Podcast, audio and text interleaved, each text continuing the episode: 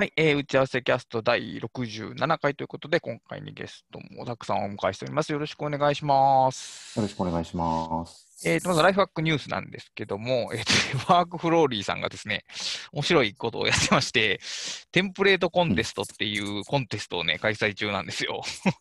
らしくないことを始めそうなんですよ。ました。全然らしくないよなとかちょっと思ったんですけど、えーとワークフローリーにはテンプレートという機能がございまして、えーとある項目をテンプレートに指定すると、えーとクリック一つでその項目を複製してくれるという機能がありまして、でまあ、それを、まあえーと皆さんどう使ってますか？教えてくださいというような目的で始められたコンとコンなんや、えーコンテスト？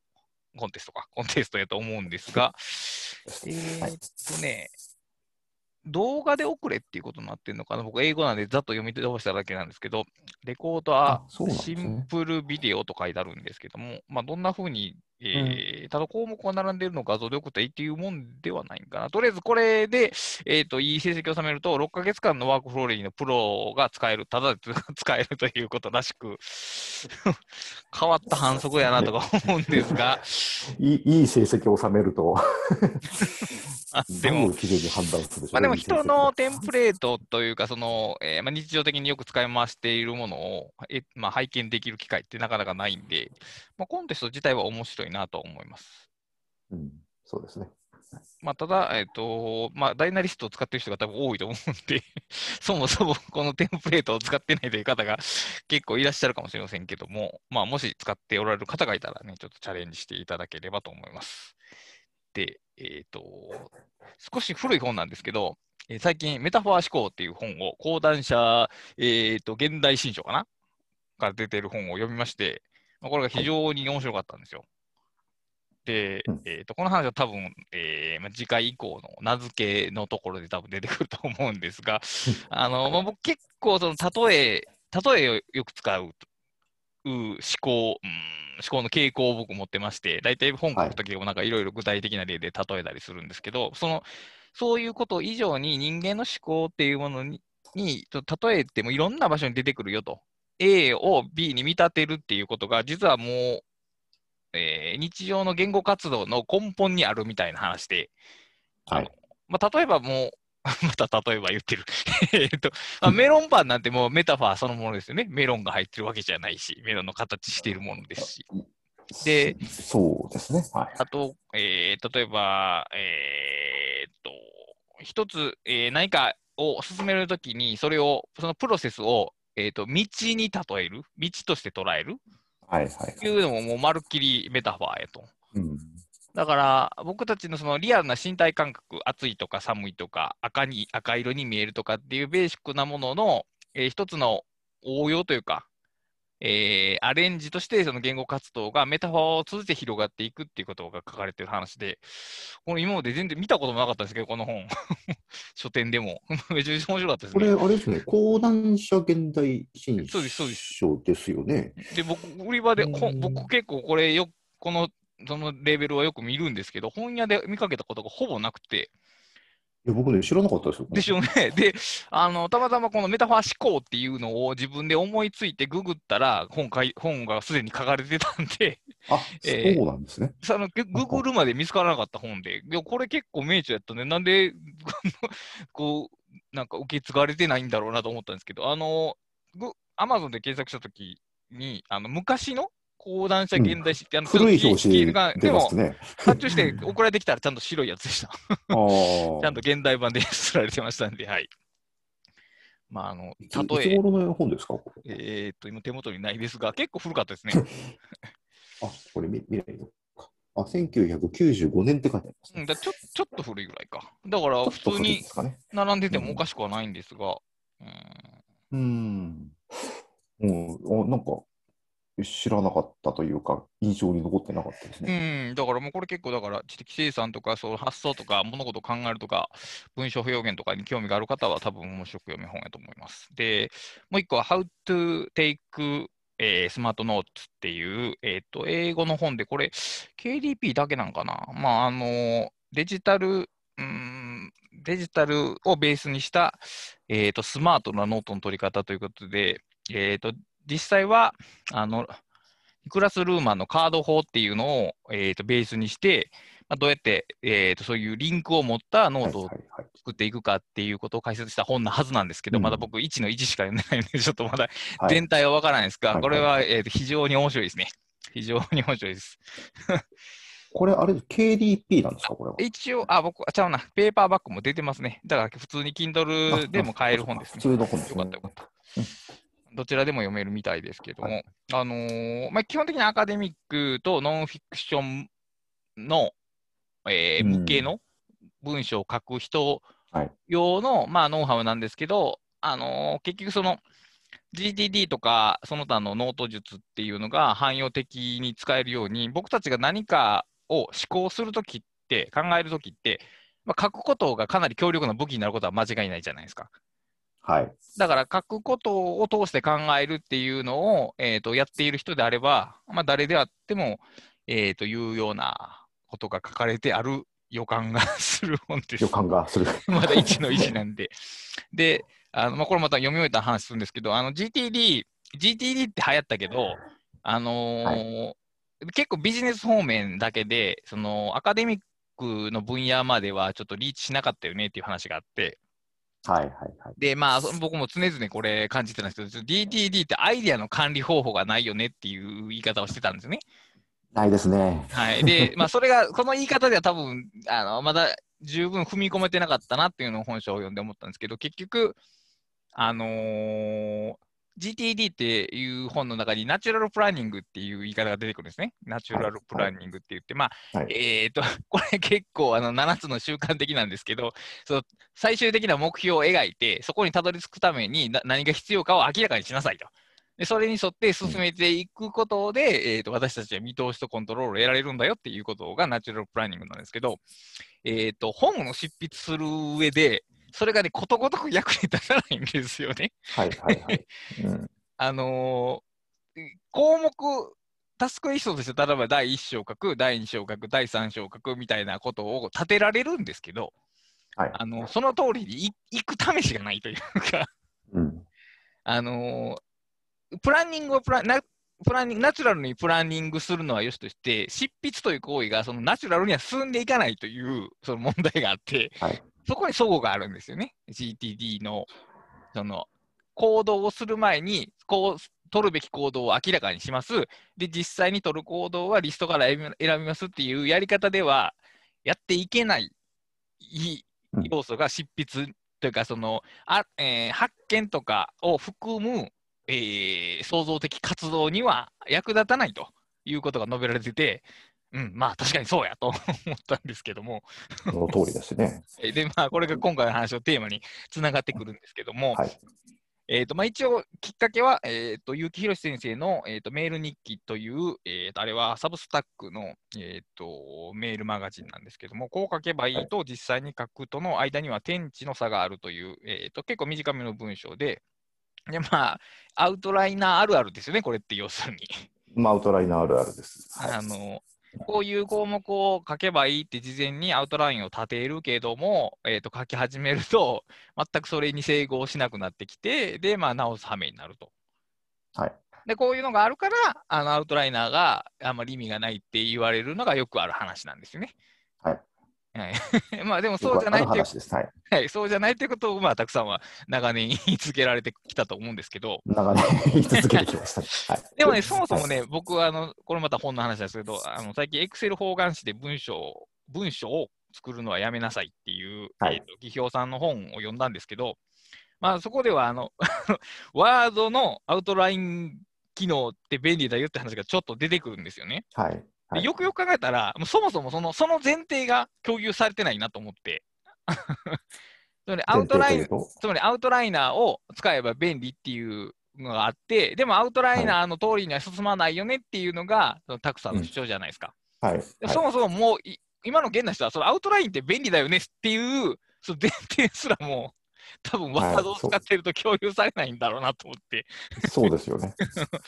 そうだから、そう、はいあの、アウトラインの、その、従来のアウトラインの考え方はこうですよね、でもうまくいかないんですよっていうところから書かなきゃいけない。そうそうそうそうそうそう。そういう感じなんやろうなと今はちょっとうんその本を読んでると思ってたんですけど、だって多分だから本を読むまでワードロにアウトライン機能があるってことを知らん人が多分相当多いと思うんですよね。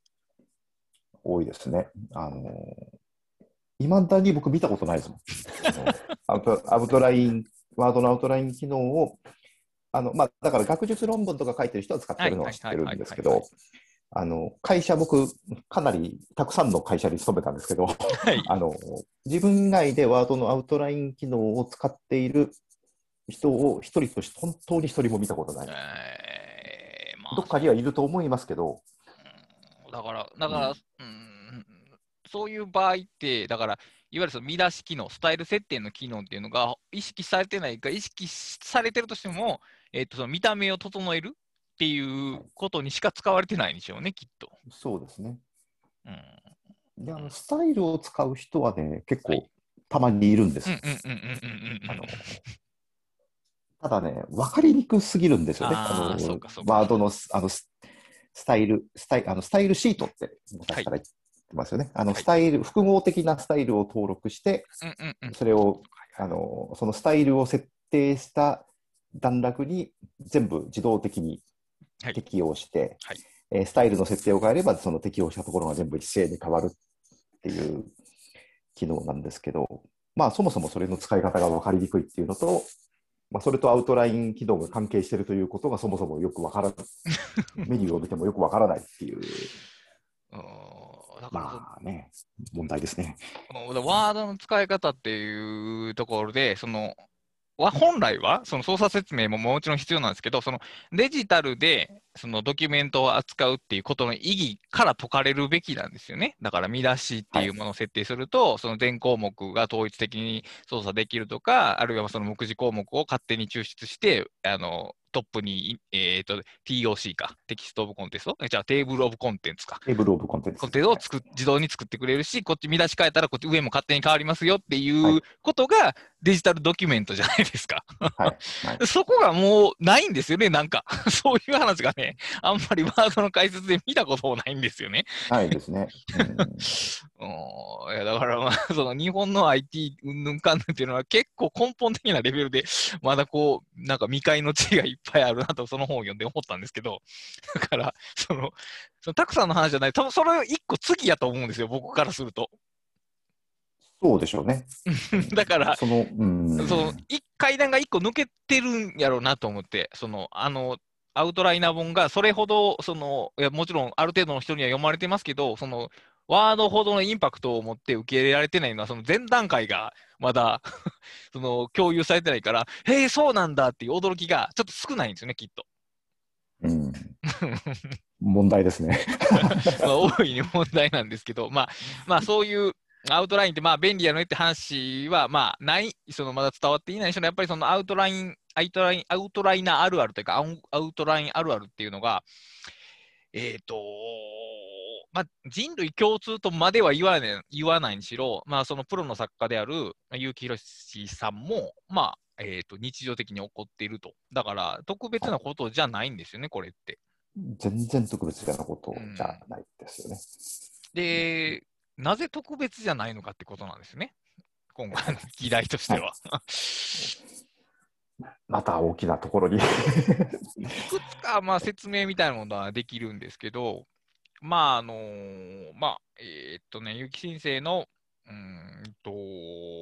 書かれた文章を適当に読み上げると、一応書き進めては見るのだけども、どうもしっくりこない。アウトラインを眺めているときには気づかなかった引っかかりが気になる。仕方がないので、最初から読み返して文章を整えてみる。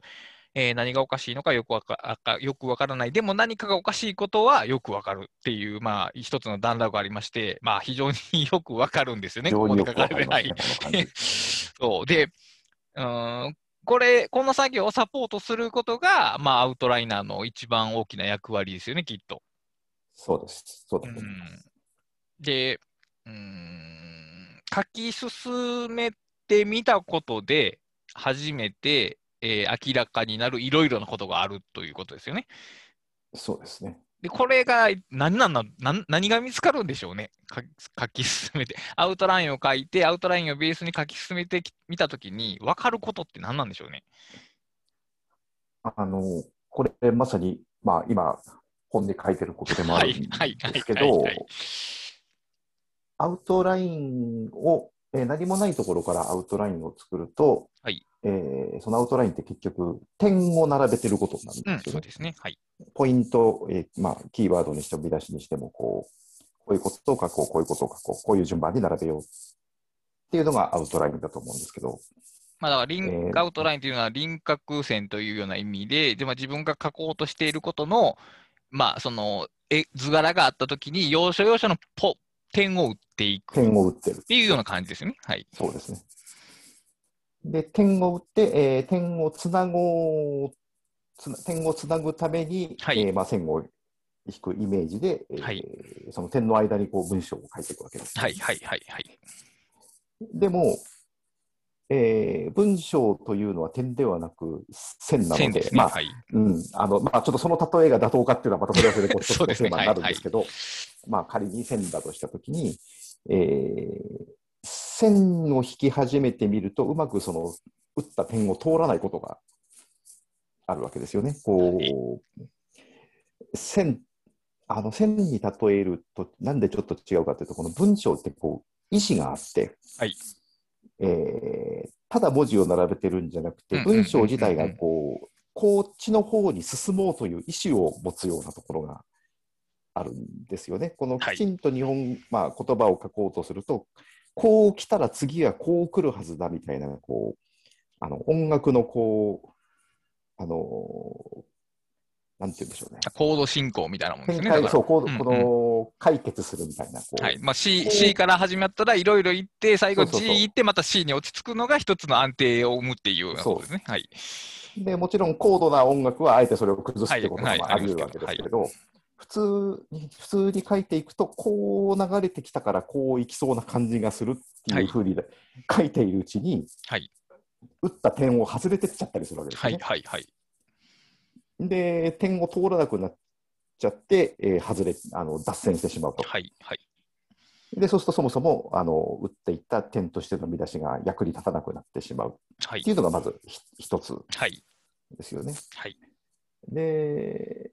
まあ、それが大きいのかな、まあ、あとそもそもその線が出てこない、その点が思いついたんだけど、その線として全然出てきてくれないっていう、多分その2パターンがあるんですよね、こう出てこないっていうのと、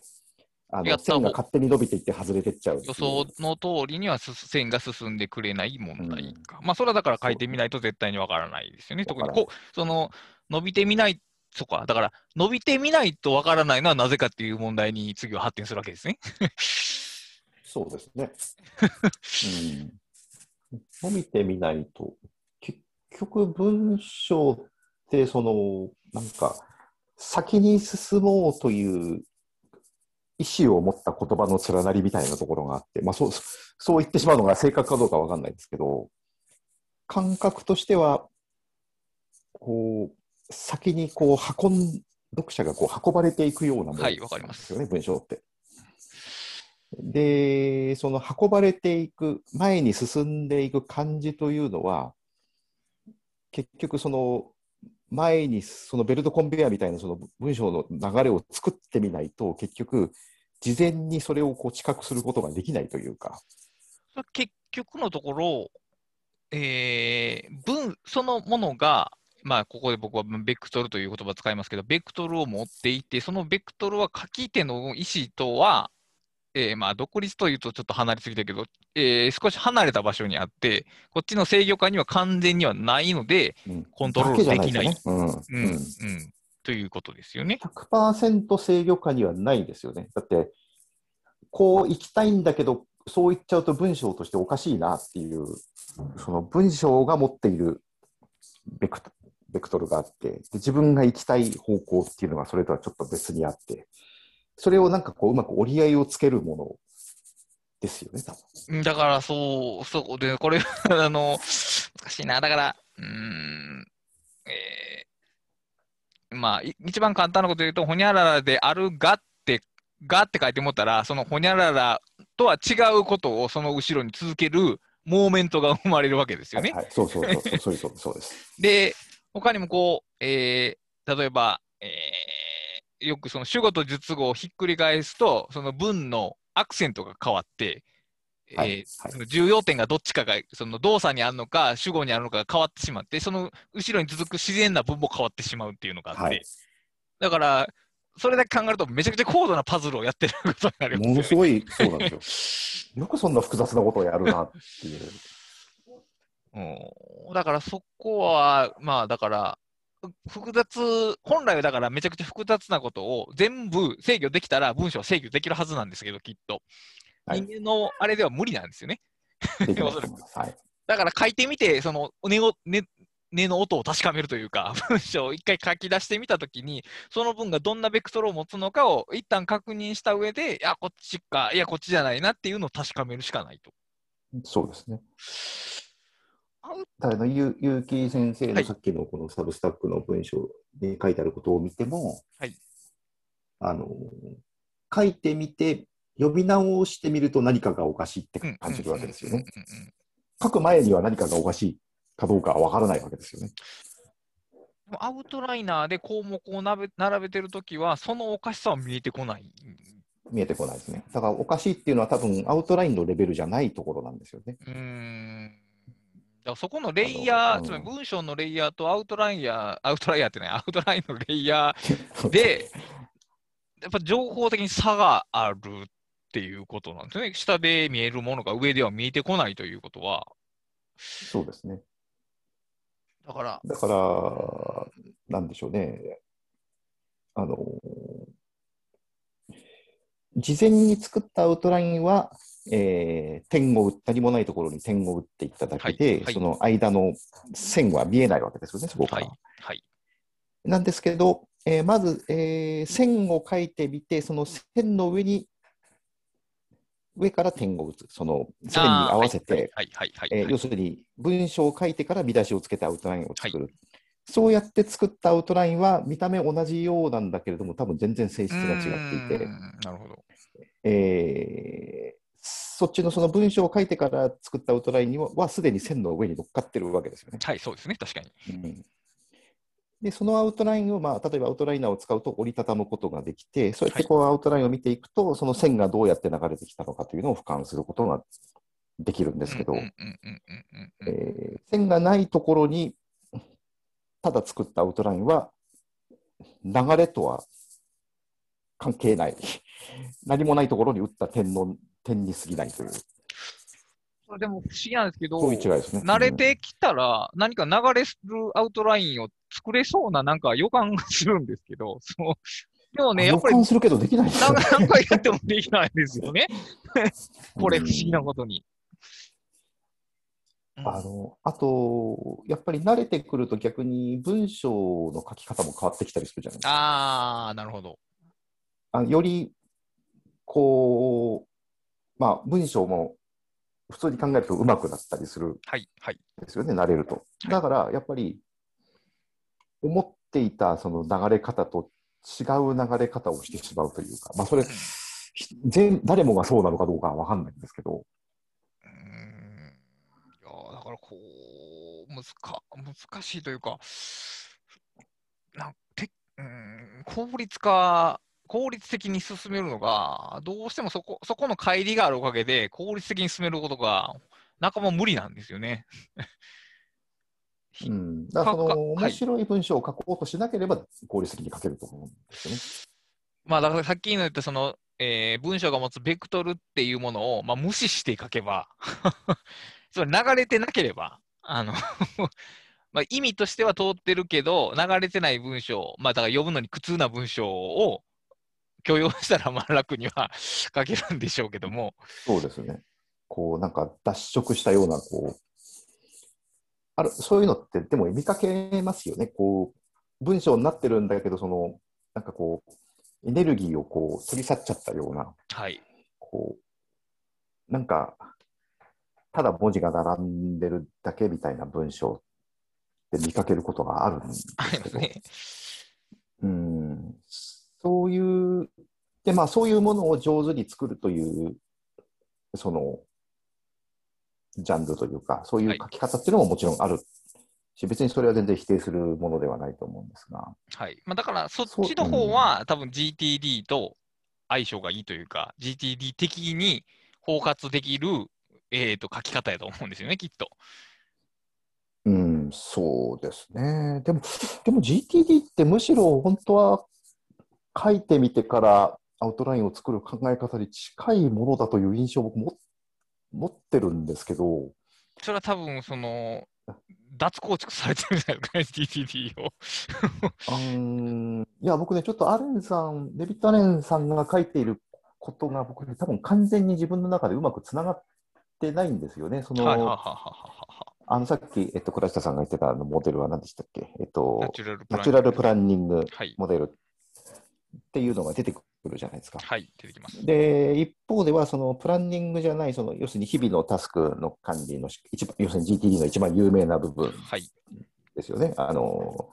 インボックス入れて、これは何か考えて、えー次のアクション決めて、コンテクストでっていう部分と、どうもはい僕の中でうまく結びついあてなくて、ーなるほど。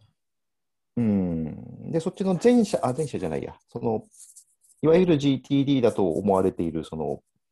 タスクの部分っていうのは割に、こう、文章を書いてからアウトラインを作るのに近いようなことをしてるように見えるんですよね。なるほど。うん。だからちょっと、あのー分けて考えなきゃいけないのかもしれないですけど、ああ。確かに。でも、でもね、アレンさん、あの最初の本を書くのになんか3年だか4年だかかったって言ってたので、はい。あのーやっぱり大変だったんじゃないですか。そうでしょうね。それはそう思います。それは、うーん。行動、いや、だからそう。えっ、と、行動管理、アイディア、そうそう、アイディア管理は GTD では向いてないって思うのは、その、これは何かっていう問い立てが、アイディアには答えが出ないからなんですよね。ノーアンサーな。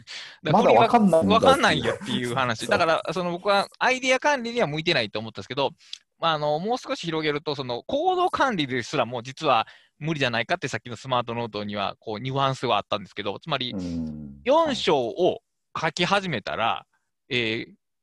この内容が実はえ分裂して5章になったみたいな時に、その事前のタスクリストが全部崩れるじゃないですか。崩れます、崩れます。そういうのも結局、だからアイディアと行動が絡み合うときに、そのはい事前のリスト作成ってほとんど意味をなさないよねっていう話がちょっと出てて、はい。だから結局そうなんですよね。あの行動管理もある限定的な行動管理であれば向いてるんですけど、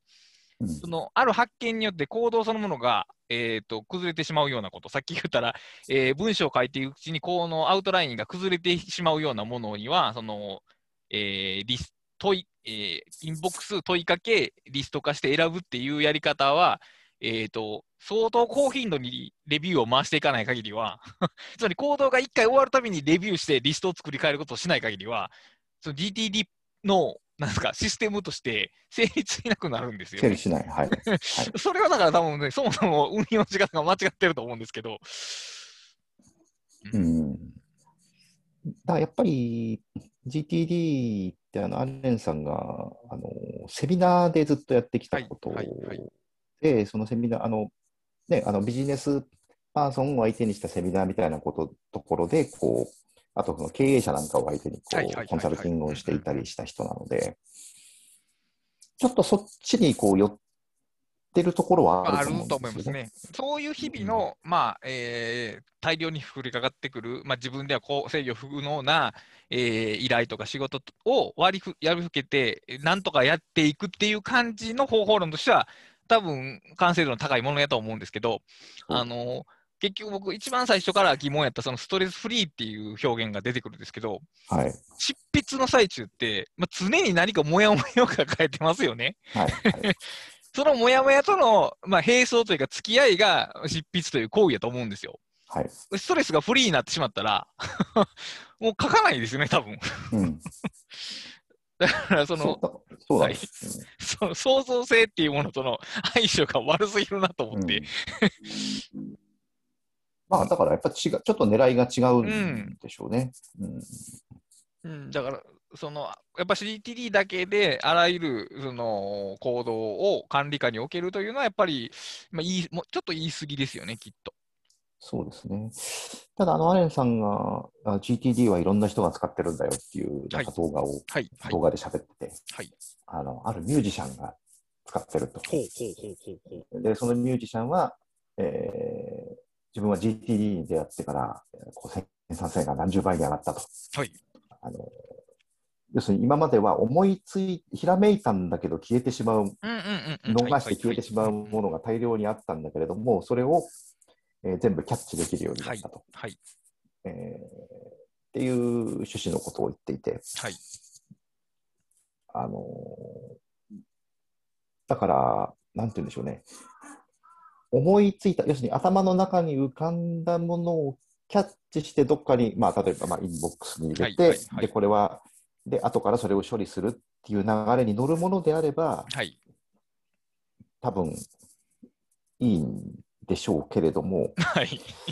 えーなんでしょうね、そのくぶ倉下さんが言ってたその文章を書く作業って、まあ、音楽もそうなのかもしれないですけど、それだけじゃないっていうか、この、なんだかわからないものをそのずーっとずーっと並走する。そんな感じがあるわけですよねはい。で、なんだかわからないものと並走するから意味があるっていう種類の物事にはあんまり向かないのかな。なんなんでしょうね、ミュージシャンだからこう、フレーズ、なんかこう歌詞とか、はいえーなんかこう、かっこいいリフが浮かんだとか、なんかメロディーが浮かんだっていうものをなんかの取っといて、うん、それが使えるか使えないか判断してっていうのならできるんですかね。でもあ、それは、でうも、んある程度は役立つのは間違いないでしょうけど、それは別にそうでしょうね GTD じゃなくても、それメモ取りましょうっていうだけの話であって、まあそうかもしれないですね。あのシステマティックなフローって別にそこまで必要じゃないですよね。まあメモしておいて、後で見返しましょうっていうだけの話なので。うん、だから例えば、倉下さんが言ってるのって、例えば、音楽あの例えば作曲家が、はい。えー交響曲を書いていて、はい。えー今日は第二楽章の第何小節から第何小節まで書こうって決めて、やろうとしたけどできなかったっていうような、はい そりゃそうだよなっていう。んうんう、なんかそれと似た話ですよね。うんうんだからその別に創作っていうプロセスをその神秘神秘のベールの向こうに置こうとしてるわけじゃなくてその思った通りのことができるわけでもないしそのやるべきだと思ったことが実はやるべきでなかったとか新しいやることが生まれるっていうことがそのプロセスを進める中で発掘されるんではいプロセス前に全てを見通してコントロールしようっていう GTD のそもそもの感じが、えー成立しない領域があるんですよね。いわゆるそのアジャイルにやっていくしかない領域が。うんあでもそうですね。まあちょっと GTD のあれになっちゃうんですけど、はい、GTD ってでもそれあれ、すべてを見通してコントロールしていこうというのはやめましょうっていうのが GTD だったような 印象を持ってるんですねでも。結局思いついたことを全部インボックスに放り込んで、それを処理するわけですよね。うんでナチュラルプランニングというか、そのナチュラルプランニングって言ってたのがね、えっ、とね、どっかあった。えっ、と、ナチュラルプランニングの問題点っていうのでググった僕のページが見つかりますけど、えっ、と、えー出てきたものがいいアイデアかどうかを判断するには、目的が明確になっていなければならないとおっしゃってるんですよね。はいうんでそそこがもう無理なんですよ、結局。まあ、はい。だってこの本がどんな本になるかを書き上げるまでは分からないわけで、わからない。はい、はい。それで、だから、その仮にアイディアがウィンバックスに入れておいて、それをいいアイディアかどうか判断して、リストに振り分けるという行為そのものがもう成立しないんですよね。はい 本を書くという作業においては。うんうんだから別にその GTD が悪いわけじゃないんですけど、そのあらかじめめ決まっている目的に向けて進んでいくという前提が成り立たないんですよね、執筆という行為においては。うんだからそねそこではね、やっぱり無理やと思うんですよね、このやり方っていうか考え方は。それとは別の何かアプローチがいるっていうことが、その How to、えー Take Smart Notes っていう本ではちょっと書かれているってことですね。うん。うんこれやっぱり読んでみないといけないですね。うんうん、あのまあ、僕よりははるかに早く読めると思うんで、読んでみられると、けいやかなり面白いと思いますあの。そんな本やとは思ってなかった感じの本でしたね。ああ、そうなんです。うんもっとあの本当にメモの話とかがされるんかなと思ったんですけど、例えば、えっ、と、執筆について、基本的には文章を書くっていうことが意識されてる本なんですけど、えっ、とね、ライえーと、Writing is not a linear process って書いてあるんですよね。ライティングは直線的なプロセスでありませんって。うん、そう、そう、そうと思ったんですけど、案外だからその直線的なプロセスではないって書かれてるのって、割に珍しいんですよね。うん、意外にないですかね。なんか、えかえーとね、書き始めたら、あ要するにまあアウトラインを使いましょうっていうのと同じで、その計画を立てて、これを埋めていきましょうと。で、まあ、えー初期段階で調べ物をして、で、メモを作って、えーと、アウトライン立てて書いていきましょうっていうふうに書かれてる本が多くて、あのーっと、論文の教室やったかな？は、あれはアウトラインを育てていくっていうので、そのアウトラインが何回も組み替わっていくって書かれてる結構珍しい本なんですけど、はい。全体を見るとね、やっぱ少数派なんですね、そういうのって。うん、まあ、少数派ではありますようね。ん。いや、だから割に、その、ちゃんと、その、書くことに向き合ってきた人の本なんだなというのを感じた次第です。でもそうですよね。あのーいや僕はそのアウトラインあるあるの話の時もいつも思うんですけど、そう、これが、それが、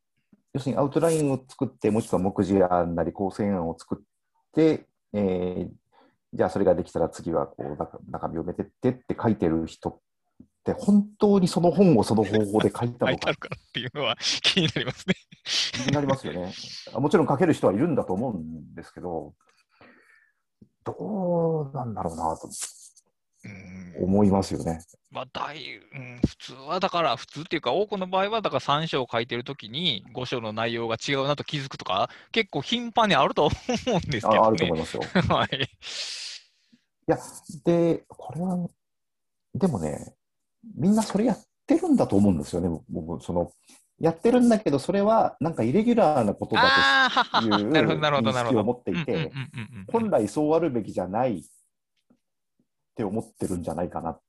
ていう疑いを僕ちょっとも持ってますね。ああ、なんかそれはありそうな話だと思います、確かに。だからこう、まあ、実はみんなやってるんだけれども、まあ、ちょっとこれはちょっと失敗しちゃったからそうなっちゃったんであって、本当は、本当はこういう手順で進めるべきもので、なるべきそうやろうとしてますよっていうことなんじゃないかなっていうう、ん確かにね。疑いをそこはかとなく持ってますね。あーだからそういう、その人によっては、あまあ、その修正が少ない人もいれば、まあ、修正がすごい多い人もいて、少ない人はまあその誤差と言っていい、一時的な例外と言っても言えてしまうけども、多分平均取ったときには、多分変化する人の方が多分多いと思うんですよね。そんなにいと思います見よ。通せるもんでもないですし、さっき言ったその筆の走り方っていうのは制御できないんで、うん。であと一つ、もう一つは、あのこれ僕、まあ、自分の話になっちゃうんですけどそうい、そういう手順で流れるものだと信じられているために、はいあのマイルストーンみたいなものをこう管理しようとしたときに、はいそのステップごとに管理しようとされちゃうことがあるんはい、ですよねわか。ります、わかります。あのじゃあ、アウトラインを何月何日までに確定しよう。はい。えーで、そのアウトラインの、えー何章から何章までを何月何日までに、えーとりあえずドラフトとかっていうふうにスケジュールを組まれちゃって、はいでそこでこうそれを出さなきゃいけないみたいなことになった時に、はい、はい、はい。できるわけがないんですよね。そうですね。ででも、それをやんないと特にそのお客さんとの関係でそれをやらなきゃいけなかったりするときは、はいいや、もうちょっとあの僕のやり方違うんですよねとかって言ってられないので、そりゃそうです。で僕、そういう羽目になったときにどうしたかっていうと、全部書くんですよね。ほうほうほうほうほう。全部完成させてから、後からアウトラインをでっち上げて、アウトラインの提出に出すんですよ。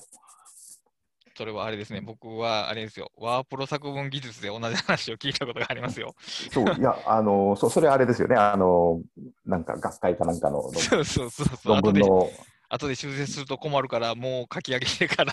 提出するっていうやつですよね。そう。で、アメリカでそのアウトライン、あの、作文教育でアウトラインがこう厳しく教えられていた時代も、それやってた学生が多かったっていうんですよね。あの、先に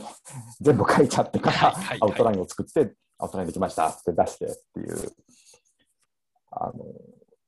だってそうしないと絶対に、まあ、アウトラインの形をしたものをとりあえず作ることはできるけれども、絶対にその通りにはならないので、はい。後で辛い思いをするだけなんで。アウトラインの通りにしようとすると辛い思いにはなりますよね。なりますよね。し、絶対にこれは、あの、辛いだけならまだしも、これ、ダメなことが分かってるのに、それをやらなきゃいけないみたいなはい、なるほど。ことになっちゃうんで、うん、だからその、なんやろうな、なぜ僕たちはその誤ったアウトラインしか立てられないんだろうっていうのは、もう少しこう広い射程の問題を含むのですが、だから検討するときには、詳細レベルまで降りないから意味があるんですよね、多分そうですね。詳細レベルまで降りてたら、さっき言ったように結局本文を書くっていうこと全部書いてるのと同じことになんですよね。詳細を吹っ飛ばすからこそアウトラインの役割があって、でもやっぱり詳細を検討していないからこその出てくる齟齬みたいなのがあって、っていうところを考えたら、やっぱり書いて修正するしかないんですよね、これは。ない。ただなんでそれしなきゃいけなくなるかっていうと、そのアウトラインを絶対のものだ、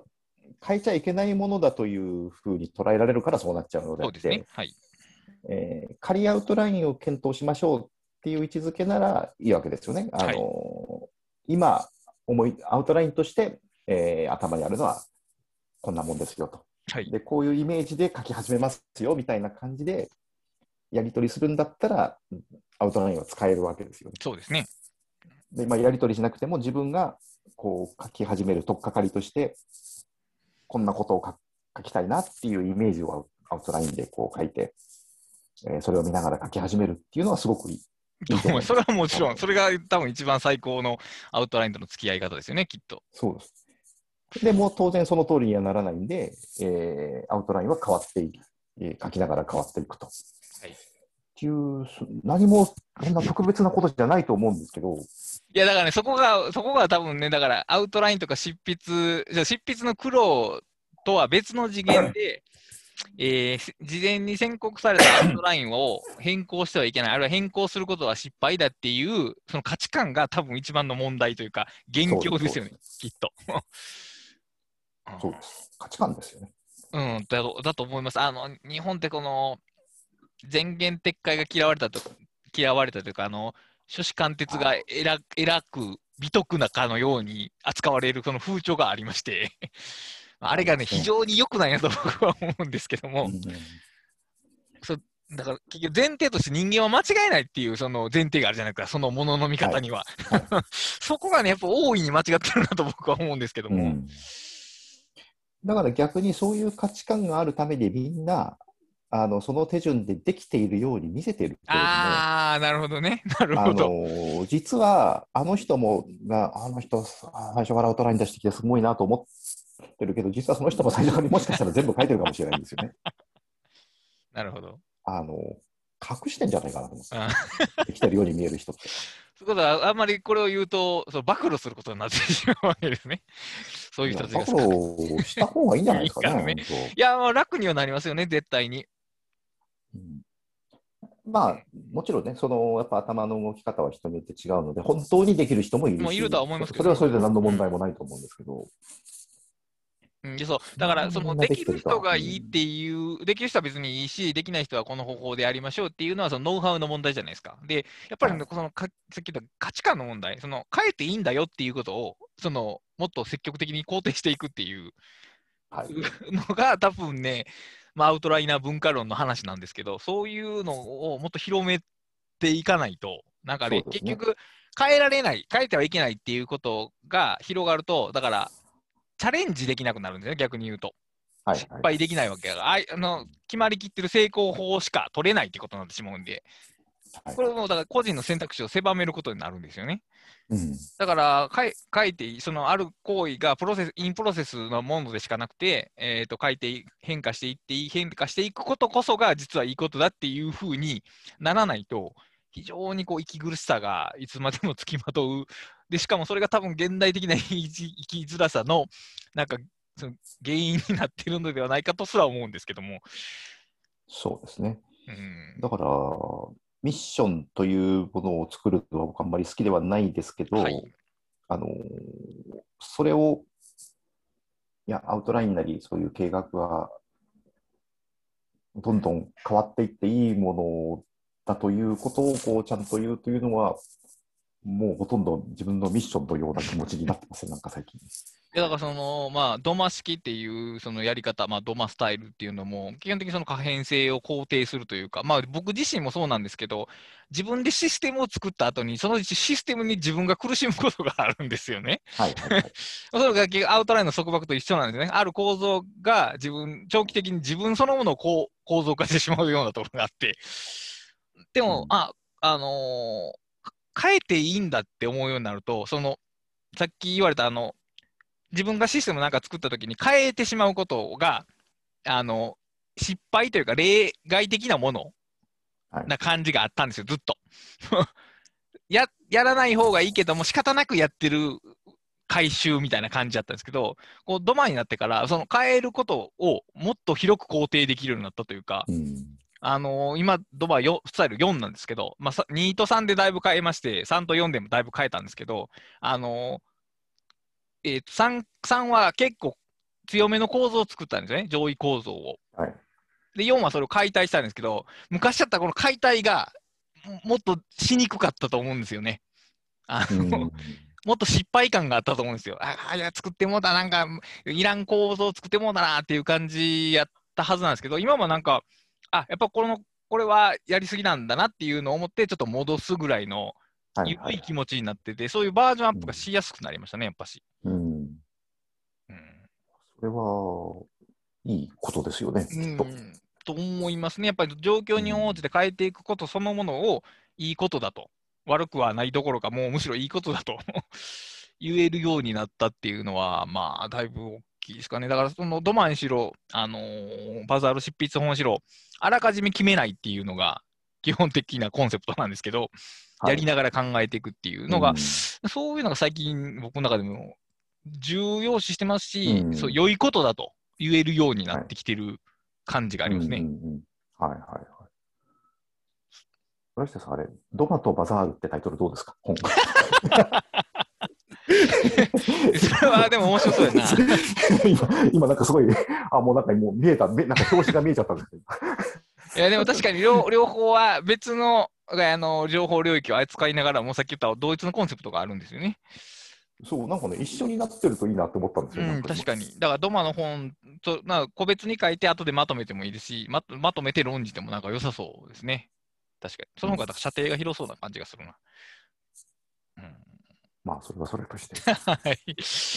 や、だから、まあ、あの、書いてみないとわからないっていう、だから、アウトラインのスタートは、だから、書いてみるっていうことをまず促すけども、結局書いてみたことで違うということが分かって書き直すっていう、その両面の助ける。スタート、スタートを切るためにも役立つし、えー逆スタートした後にそれを改変していくのにも、まあ、役立つと。そうですね。アウトラインなしではやっぱり、アウトラインなしで書き進められるのが多分一番さっき言ったそのアウトラインの呪縛みたいなのが生まれないからいいはずなんですけど、やっぱ難しいですよね、ゼロでは。難しいですね。うん。うん。だから、あの、村上春樹さんが、はい。はい。えー世界の割とハードボイルドワンダーランドはい。を、あの、あの緻密な構造をはい。最初から、えー原稿用紙に手書きで書いて、しかもあの、ね、ハードボイルドワンダーランドの章と世界の終わりの章をはい交互にはい。順番に書いていって、ああなったっていうのはもう本当に人間技じゃないと思いますよね。まあ小説家、まあプロの小説家の、まあなんすか、もう、なんか、わざと、わざという言い方も違うな。なんかこう、よ、うんなんやろ、よりディープな何かものを引っ張り出してきたんでしょうね、あれはでもね。うんまあ、もちろん書き上げた後に、その細かい調整をして、で、あの形に整えてるっていうところはあるでしょうけども、まあもちろんあると思いますけど、まあまあ、とあんでもないね。アウトライン感があるじゃないですか、あの構造に。まあ、特にあの分割されてるからそう思いますね。アウトライン感はありますね。そう。そう。羊をめぐる冒険とかもすごい、あの、珍しいんですよね。すごくアウトラインっぽく書いてあるんですよね。はいはいはいはい羊の構造がアウトラインっぽいんですよ、あれ。で、それで僕、すごくね、最初、こう、惹かれ、惹かれたんですよね。ん。うん。だから、そういう書き方をしてるんだろうなと思っていたところ、全然そうじゃないと、まあ、言われていたので、うん、そういうことができる人もいるんだなっていう。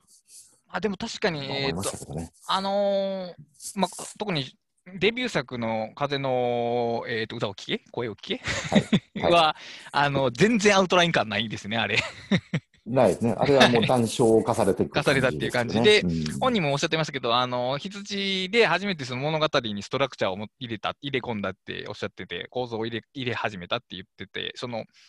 アウトラインっていうものは意識されなくても、その物語が持っている構造っていうものが、その類型としてあるじゃないですか、いろんなものが。はいはいそれが多分意識されたからアウトラインっぽい感じだったんでしょうね、あれで。うんそうですね。で、まあ、あとは初期のあの談笑っぽい感じがまだちょっと残っ羊をめぐる冒険がまだちょっと残っててそれがこう非常にこう構造的にこうな並べられて確かに確かに確かに。感じなんですよね。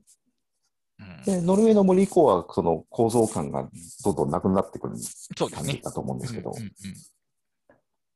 あまあそういう、まあね、まあ村上春樹と比べてもどうしようもないんですけど、そういうすごい人もまあ中にはいるんでしょうけど、まあ我々はまあ気にしてはいけないと。ま あ我々は気にしてはいけない。はい。うんうんだからそうそう、目次案なしで書き始められて、書いた後で目次立てられる人は別にそれでいいんですよね。多分それが一番幸せな形だと思う。あ理想、それが理想ですよ、ね。そうですね、きっとね。いや、それは思います。うん。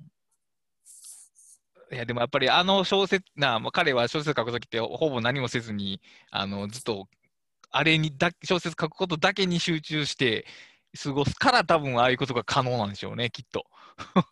まあ、そうでしょうけどね。あだからまあ逆に言うと、まあ、凡人凡人がその例えば日常空いてる時間でちょこちょこ文章を書くようなその潜り方では多分無理 無理で無理ですよね。うんうんだからアウトラインっていうそのまあなんやろななんやろはしごというか、まあ、フレームかな？フレームを頼り足場かな？足場を頼りに書いていくっていうことをしないと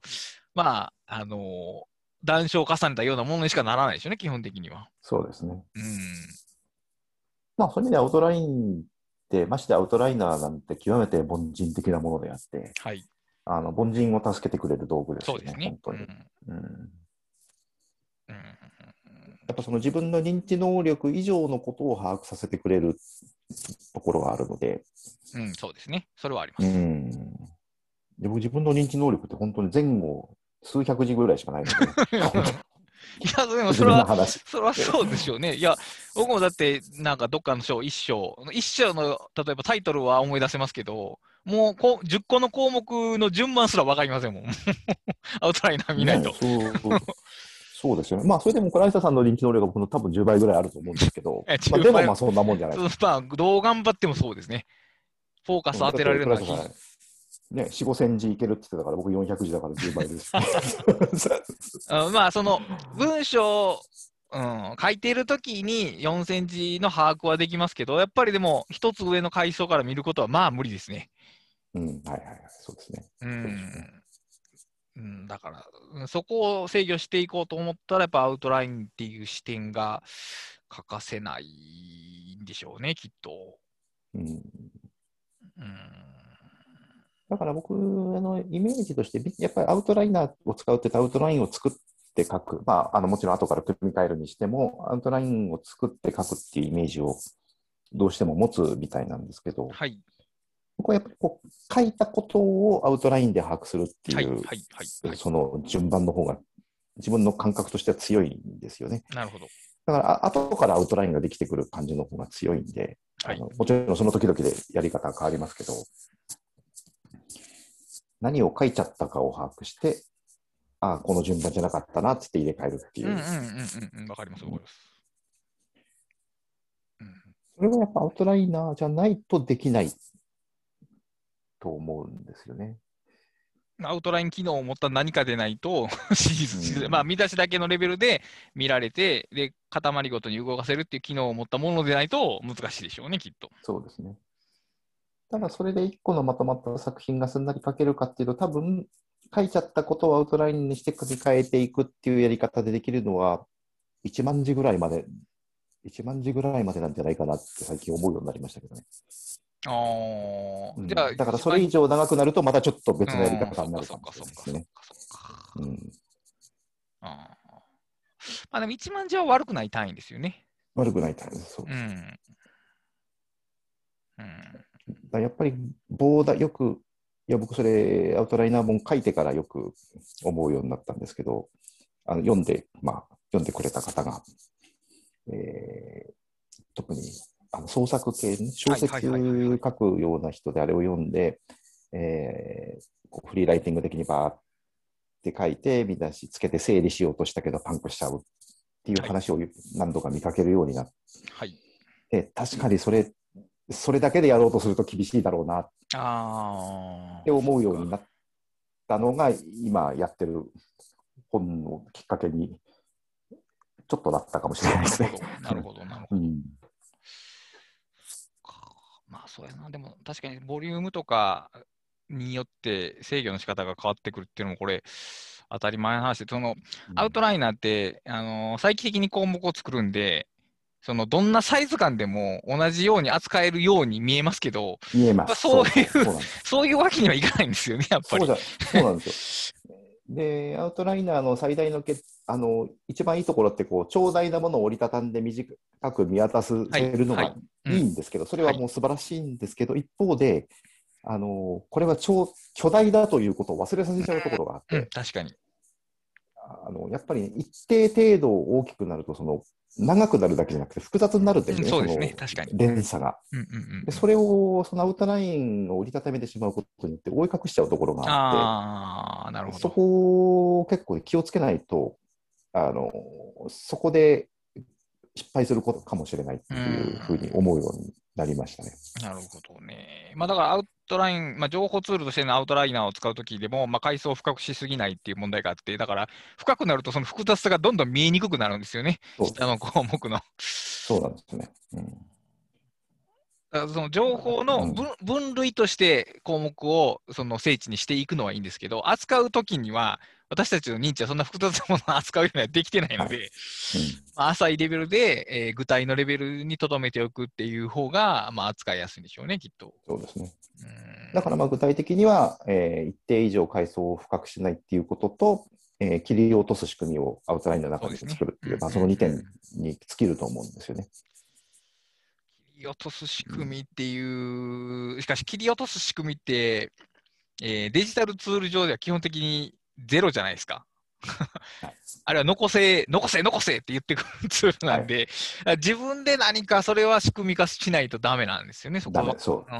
う。そこがもうこのデジタルツールが相反する、相反するというか、情報を扱うのに、えー、逆に不向きになってしまうところであって、紙は強制的に、うん、あの、ページはここまでですって言ってくれるので、切り落とす仕組みが、まあ、備わってると言えますけども、うん、アウト、まあ、アウトライナーに限らず、デジタルのノートはそれがないんですよね。そうですね。だそこが皮肉ですよね。入れればいくらでも入っちゃうし、まあ、検索できちゃうし、なんだからいつの間にか自分のその制御できる範囲を超えて膨らんでいってしまうっていう、うん、アラートが出ないんですもんね。あの そろそろ項目多すぎますよっていうアラートが出ないんで、人間は、ね、アラートがそうフィードバックがないと、まあ、増やしすぎて、で、うん、扱えなくなってから気づくんですよね。だから、はい、適量がわからないというか。うん、うんな、だから、あの、タスクリストは6つまでとか、ああいうそのアナログなルールっていうのが、やっぱり、まあ、人間の脳がアナログだから、まあ、当然といえば当然なんですが、必要なんでしょうね、やっぱし。そう逆に言えば発想としてはすごく原始的なものでも結構有効だなと思いますよね。うん、確かに。うん、ただ、ただ、えーと僕が今言っってるのは、それでもやっぱ多分10万字ぐらいまでの話で、はい、もっと大きくなると、またちょっと違う世界になってくるんだろうと想像してますけど、やったことないから分かんない。まあ、そこまでの領域に一般ピーポーがたどり着くことは あまりないでしょうから、われわれが知的生産の技術として、まあ、論じるとしたら1万字から10万字の間ぐらいでしょうね、きっと。そう、まあ、その辺、まあね、あとはその、その10万字レベルのものを、あの、それこそ、村上春樹の小説だとか、はい、あのなんかそういう長大な、ね、あの作品を書く作家なわけじゃないんで、はい、50万字がこう全部有機的にこう連動しているようなものを書く機会って多分そんなにはないと思うんで。そうですね、おそらくは、うん、その長さのものを作るとしても多分ブロックごとにこう最大10万字ぐらいのものがこう連結して、でうん50万字になり、100万字になると思うんで、もしそんな機会が仮にあったとしても。まあ、そういう意味では、10万字上限で考えてもいいかもしれないですけどうね。ん。まあ、あるストラクチャーのある文章はもうそれぐらいじゃないですか。逆にその小説とかって、えーまあ何でもいいですけど、村上春樹ってもう、まあ誰でもいいんですけど、あれはだから、えー流れで書くしかないんでしょうね、おそらく。うんストラクチャー的に書こうっていうことがもうほぼほぼ無理で、あの、物語の流れに任すしか書きようがないんじゃないですかね、あれは。逆に言うと。ですかね。おまあ、おそらくは、あの、で、しかも彼らの、彼らっていうか、彼、文学作品っていうのは、その、ミステリーのように、その、えー情報の提示の順番化が厳密でなければいけないっていうルールは特にないわけで、はいはいはい。だからその、ある種深層意識の流れに任せるのが一番良い。だって人間の意識の中にもストラクチャーっていうのは絶対眠ってるので、うんそれに任せれば一番いい。まあ少なくとも人間がその50万字とかのストラクチャーを手にしたところで、あの、んアウトラインを見たところで多分そのアウトラインが頭に入ってこないと思うんですよ、きっと。まあ、それだけ巨大になれば。だからあんまり意味、操作ができないと思うんですよね、結局のところ。うん。うん、だからまあそう、うん、逆にフローで書いてしまうっていうのがいいっていう。うん、そうやな。だからフロー、うん、でもやっぱり人間はフローに書くのが一番なんですよね。僕はもう最近常々そう思ってます。そのフローに任せるというのが一番いい書き方だと思います。あでも、それが文章だとね。っていうことやと思います。はいうんあのその前回のその文章を書いたものがタスクリストのリストとして現れるのがいいっていうのもその話で、リストとして書くよりは文章として最初に書いてしまった方が、考えてることが全部出てきやすいんですよね。はい。その後に結果としてリストにするっていうのは、書いた文章からアウトライン作るっていうのと多分同じ構造で、同じこと、同じことですね。それ、うん、そういう形が多分ね、いいんですよね。はいうんうん、少なくとも一定数、その形が一番頭がうまく働くタイプの人が一定数いるはずですと思いますね。うん。で、やっぱその、ぶまあ、その、ももともとその図形的で考える人は除くとして、えー言葉にするっていう一種の知的訓練の意味もあるんで、文章にはいしてするつっていうのは言語化であり、えー明晰化であり、メタ認知でもあるんで、それを進めておくことは、わりかし有効ですよね。文章を書かない人でも、文章として書き表すっていう、自分の扱う情報を、えーと一旦文章でして考えておくっていうのは、結構、ジェネラルに有効な気がしますね。そうですね。ううんん。うん。そう、だからやっぱりその、うん、決まった形で進めていくっていうのは楽ではある反面、あらゆるその道中に起こる発見っていうものが、えー抑制されるというか、むしろ邪魔になってしまうというかはい、だからね、やっぱ楽しくないんですよね、それは。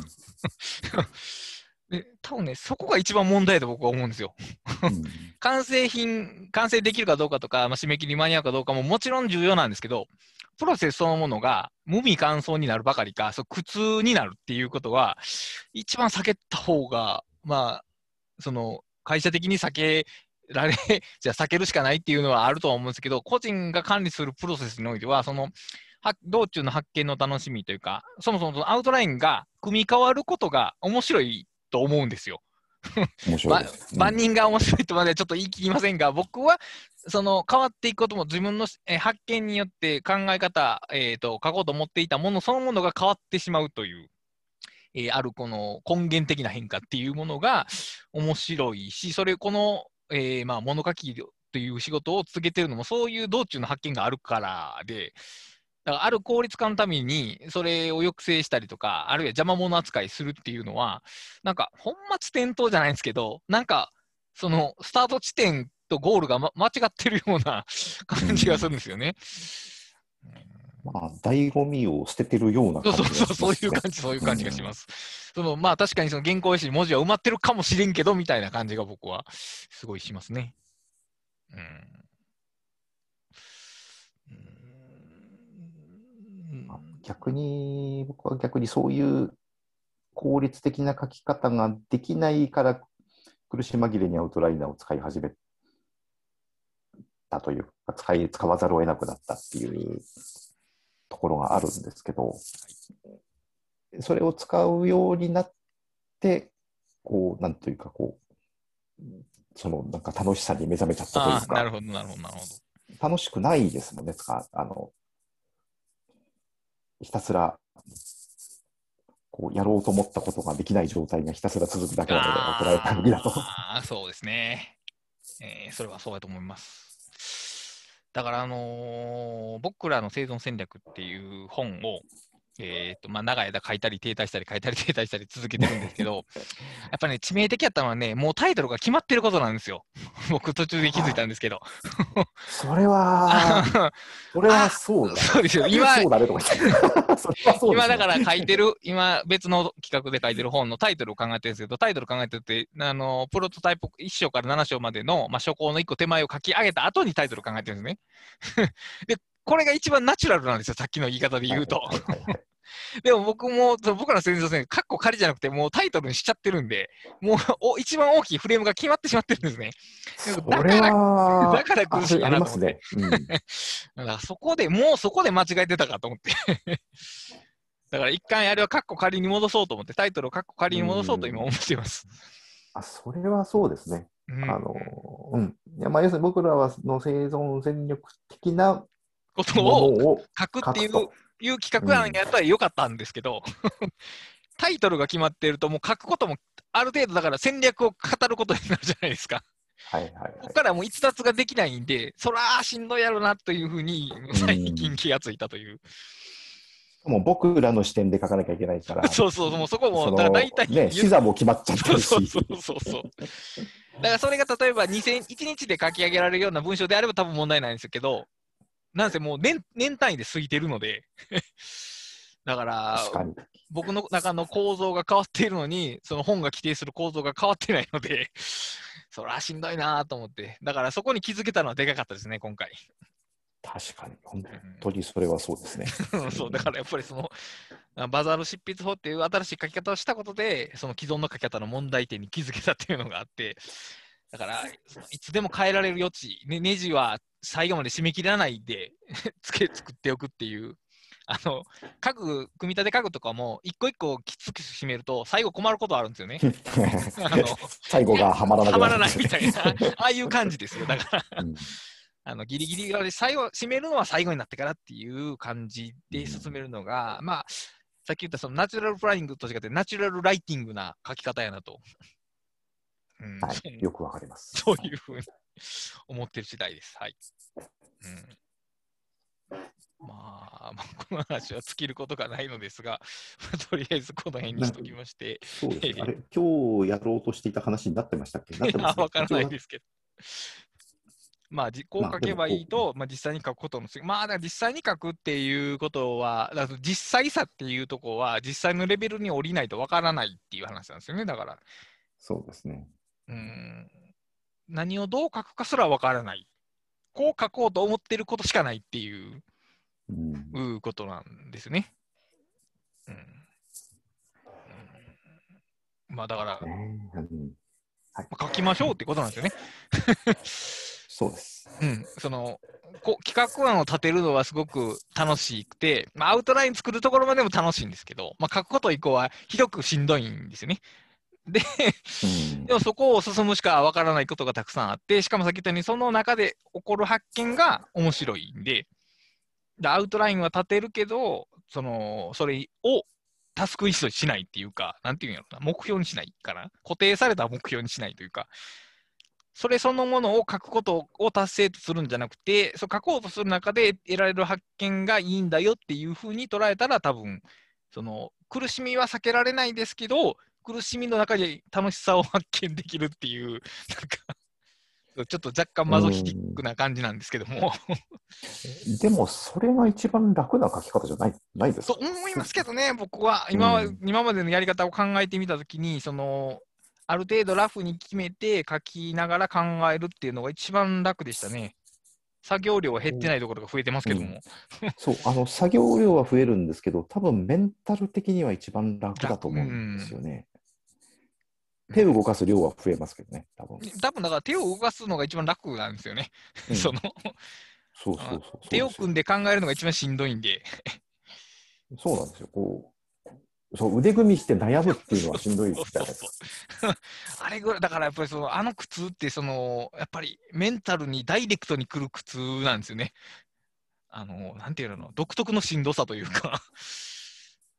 そうなんですよね。でも結局ね、あれっていくら考えても状況が改善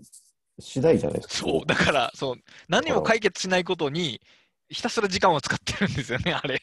そうしかも苦痛だという。うん、だからそう、うんあの作家の人が精神をやられるのは、多分ああいうことをずっとするからだなと思うんですけど、そうですね。うん、だからそう、あだからこう、ヘルシーじゃないという言い方をこの前、千葉さんが、うん千葉先生がされてたんですけど、ヘルシーじゃないんですよ。そうですね。うん、ある種こで、その苦痛を和らげるためにお酒を飲み始め、飲みながらやるように、こう、なるともうちょっとやばいダメです。ね。そうそう。だから、ある種のそのヘルシーな方向に向いていくのが、まあだから体を動かすのがヘルシーであるのと同じで、手を動かす方がはるかにヘルシーなんですよね。はいはい。うん。あ、いいですね、それ。そういうふうに、まあとりあえず書いて考えようってことですね。うん。まあ、というところで、えっ、とと。えーと、なんやろな、まあ、アウトラインあるあるじゃなく、僕はすぐ全部書いていけますよという方がおられたら、ぜひとも、あの、ハッシュタグ打ち合わせキャスト、どういうふうに書いてるのかすごい知りたいんで、あの、打ち合わせキャスト、えーひらがなで打ち合わせて、えーと、アルファベットでキャストまでお送りいただければ、クラスターがキャッチしたいと思います。はい。というわけで、えーと、たくさん何かお知らせ等ございますか？えー、特にはないです。そうですか。えっ、と、僕一応、えっ、と、まあ、プロトタイプ校が上がりまして、まあお、えっ、と、はい5月ぐらいにはその脱行になって、えー、6、7月、7月ぐらいに発売になったらいいなという感じで段取りが進んでおります。あ、あでもなんか、いつ頃というのが、はいちょっと見えてきた、見えてきたん。で、作業感っていうかな、作業のボリューム感っていうのもちょっとはっきりしました。やっぱ決まるとね、決めると決まりますね。じゃあな、えーと決まると進みますねか決まる、そうですね。はいな。うん、いう感じです。はい。まあ、その辺は、あの多分あの僕の中で一番面白い本になってると思うんで、お交互期待ください。はい。っはい。ていうとも一応進捗はしてますよ。あなんか、はい結構お、なんか、ひらめいたというか、前に進んだっていうのを見かけたんで、あそうですね。それ短い方のやつですかね。あ、そっちか。なるほど。はいで、それもまあ、近々という感じですか？うんだと思い、まあ、それちょっとね、いつだろうか、いまいちわかんないですけど。はい、わかり。長い方が先なんじゃないかな。いやー、そうなんや。ああ、それはやっぱ小さい方は、なんかいろんな人の集まりみたいな感じなんですかね？そうですね。はい。全員が集まるまでは発売されますもんね、どうせ。まあ、ちょっとねわかんわかんないですけど、なるほど全然。うんわかりました。そちらの方も期待しております。ありがとうございはい。ます。というわけで、今回はこれまでにしたいと思います。お疲れ様です。お疲れ様でした。